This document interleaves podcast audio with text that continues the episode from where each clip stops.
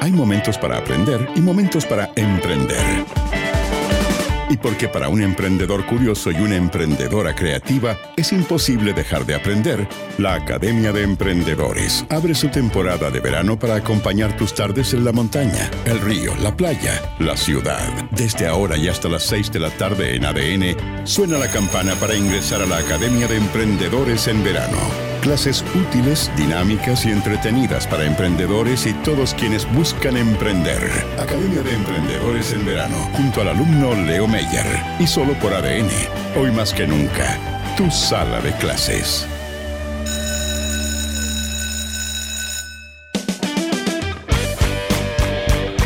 Así comienza el wow, wow, wow para saludar a nuestro profesor.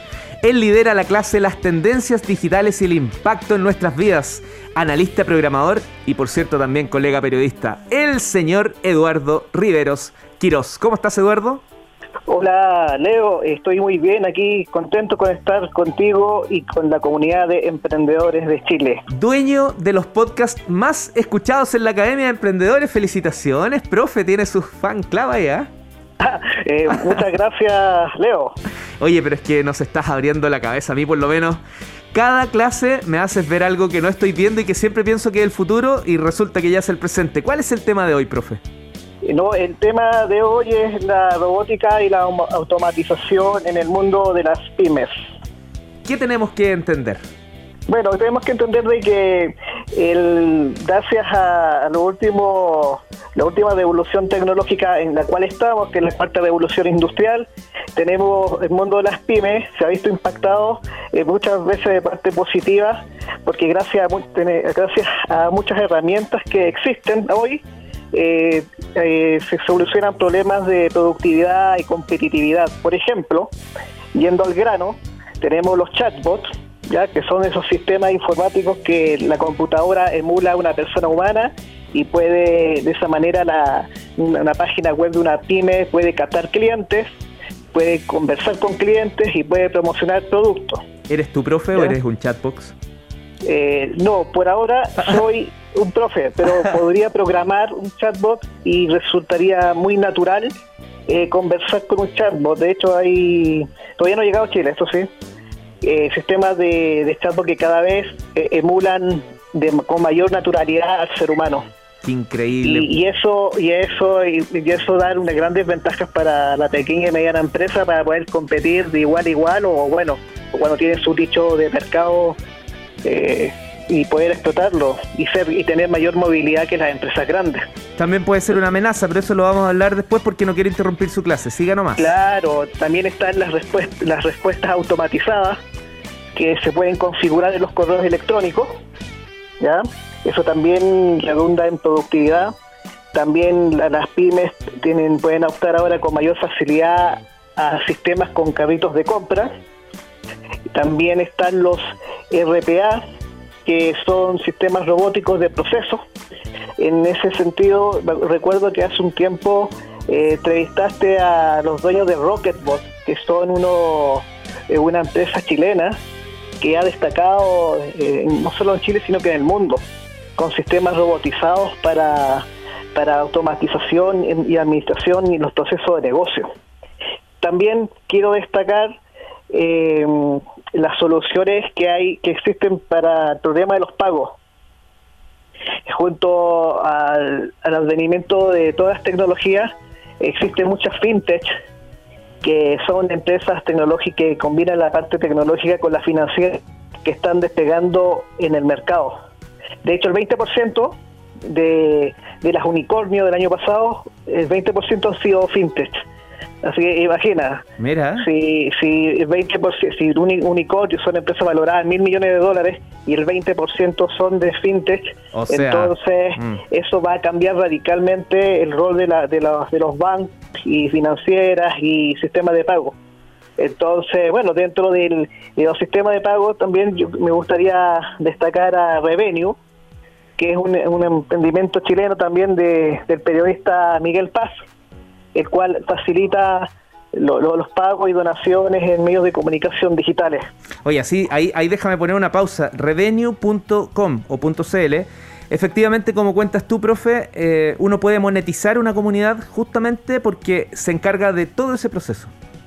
Claro, entonces imagínate, imagínate eh, las horas que una persona y un emprendedor se ahorra respecto a ese tipo de procesos que pueden ser súper engorrosos.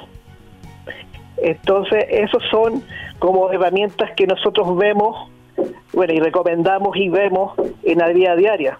Bueno, también pues, ahí podemos sumar a la iniciativa de las pymes de nuestros compañeros del Banco de Chile, que también lo podemos englobar dentro de, de, la fase de perfeccionamiento y, actualización de la pequeña y mediana empresa.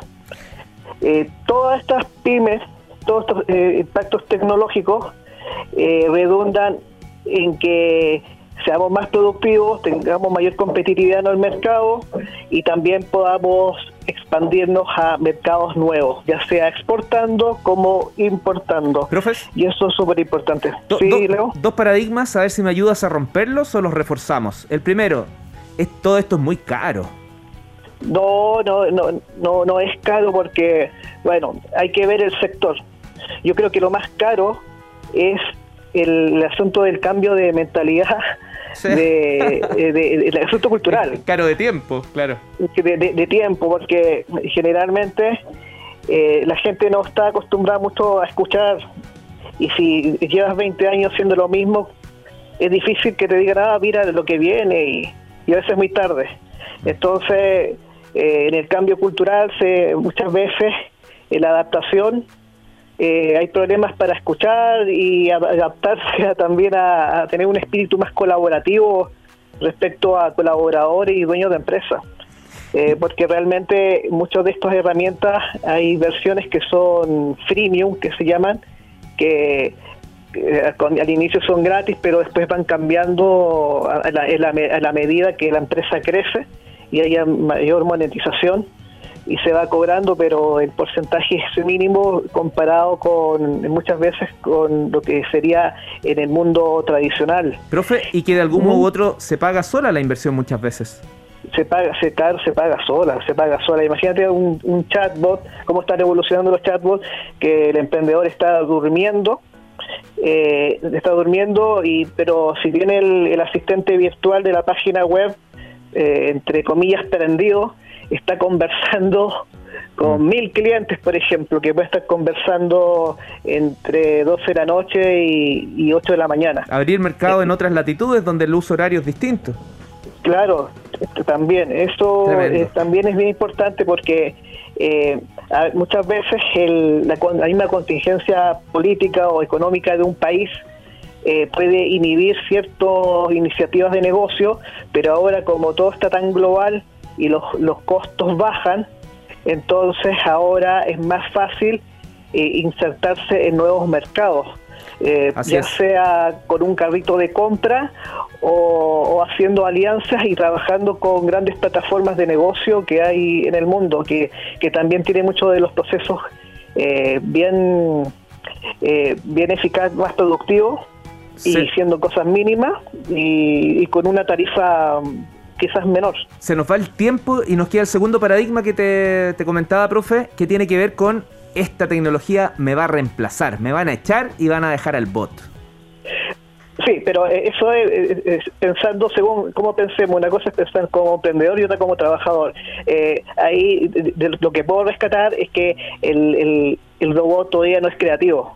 Y hay cosas, hay ciertas habilidades de creatividad que, que, que, que, que, ciertos, que ciertos seres humanos no son reemplazables. Y, el trato directo con el cliente, si, es cordial, eh, la capacidad de resiliencia, son otras capacidades y de creatividad, por ejemplo, que hay cosas que no los puede hacer un, robot, pero hay cosas que sí. Pero la idea es que los robots y toda la automatización sean acompañantes, o sea que que uno lo liberen de tareas tediosas para dedicarnos realmente a los que nos gusta. Exacto, tenemos que liberarnos de esas tareas que podría ser un robot, como se dice, y tenemos que reinventar, redefinir, reorientar nuestro, nuestro perfil profesional, nuestra vida. Claro, claro que sí. Entonces, si entendemos a los robots y la automatización como aliados, entonces vamos a ver la vida con, con mayor optimismo y, y positivismo, entonces que eso nos va a ayudar como un aliado para poder sobrellevar y apuntar a nuevos desafíos como, como, como PYME se quiere tener como objetivo final. Profesor Eduardo Riveros Quirós, muchas gracias por su clase. Ok, muchas gracias Leo y gracias a toda la comunidad de emprendedores. Abrazo, que estés bien. Chao, chao. Chao. En ADN formas parte de la Academia de Emprendedores Banco de Chile.